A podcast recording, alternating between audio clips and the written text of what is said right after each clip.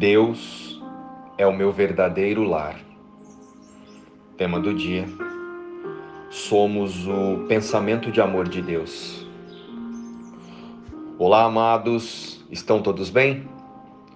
Nos últimos dias, estamos olhando para aspectos da experiência humana e ressignificando-os à luz da totalidade com Deus. E hoje não será diferente vamos falar de uma expressão muito usada por todos os cristãos. Quando falamos essa é a vontade de Deus, como podemos interpretar esta vontade aqui dentro da ilusão de que o mundo é a nossa realidade? O que sentimos quando falamos essa frase? Vocês já pararam para pensar?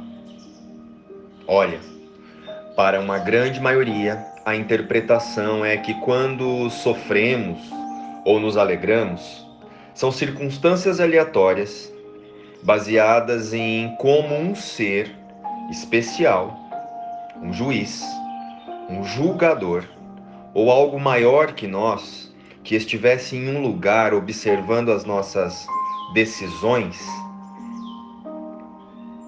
apenas para nos punir ou abençoar. Com isso, após essa análise, este juiz decide as consequências relativas ao nosso merecimento e ao nosso comportamento. Mas isso é separação, não é? Então pense: Deus, a fonte que tudo é, em pleno amor, poderia fazer esse julgamento?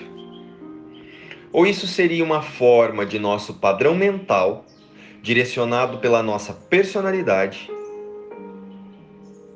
de fugir de responsabilidades e tentar responsabilizar Deus por consequências baseadas em nossos desejos, escolhas e pensamentos equivocados.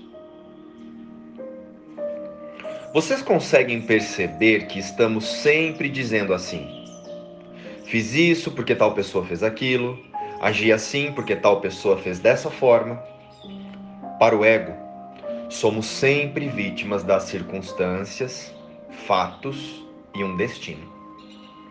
Mas nós já sabemos que o que pensamos, sentimos e alimentamos se manifesta em nossa rotina.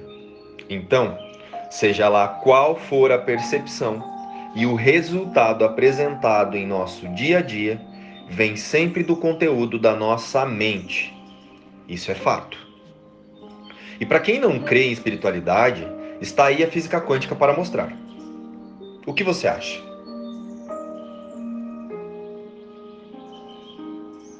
Ah, mas voltando ao tema.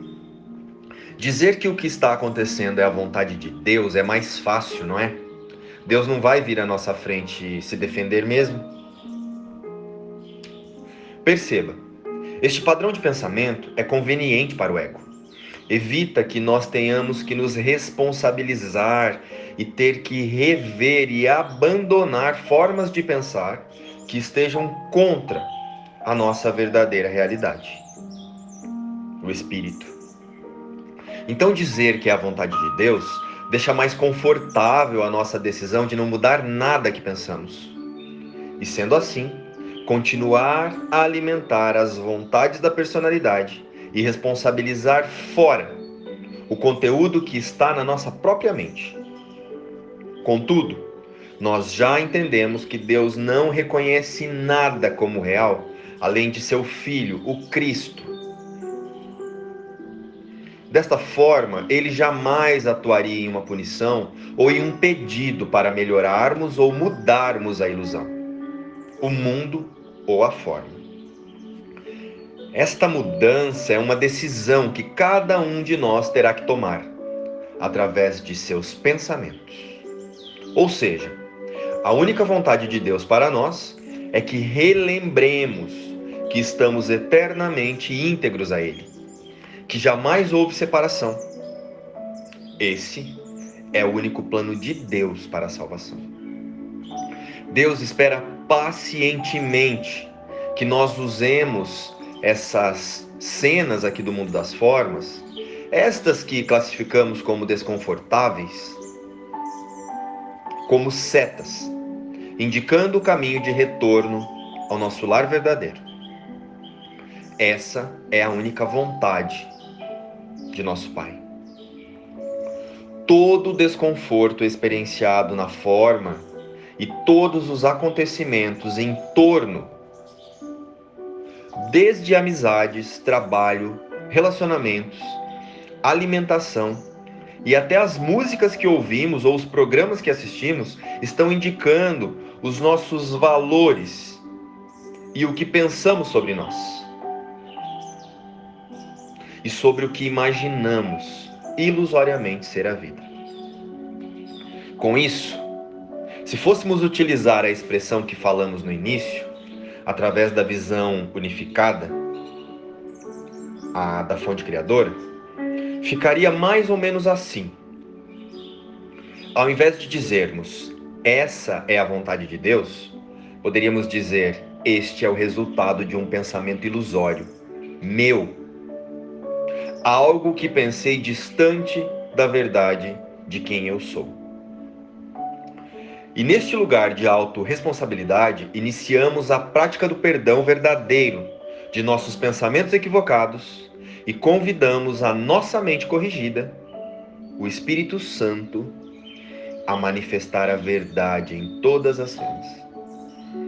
Este é o caminho para relembrar a luz que somos e a nossa santidade, que nunca foi perdida, sobre nenhuma circunstância. Isso é imutável. Então vamos dizer: eu quero ver a tudo e a todos através da minha mente corrigida. Através da minha mente corrigida em Deus A voz de Deus que traz a cura protege todas as coisas hoje. Hoje, prestemos atenção à voz de Deus, que dá uma lição antiga. Em nada mais verdadeira neste dia do que em qualquer outro mas este dia foi escolhido como o momento em que buscamos e ouvimos, e aprendemos e compreendemos. Então, une-te a mim para ouvir. Pois a voz por Deus nos diz coisas que não podemos compreender sozinhos. E nem aprender separados. É nisso que todas as coisas são protegidas. E nisso, a cura que vem da voz por Deus é achada. A tua voz, que traz a cura hoje, protege todas as coisas e assim entrego tudo a ti, meu Pai. Eu não preciso estar ansioso a respeito de nada, pois a tua voz me dirá o que fazer e aonde ir, a quem falar e o que dizer a ele, que pensamentos ter, que palavras dar ao mundo. A segurança que trago me é dada. Pai, a tua voz protege todas as coisas através de mim. A voz de Deus, que traz a cura, protege todas as coisas hoje. Luz e paz. Inspiração, o livro Um Curso em Milagres.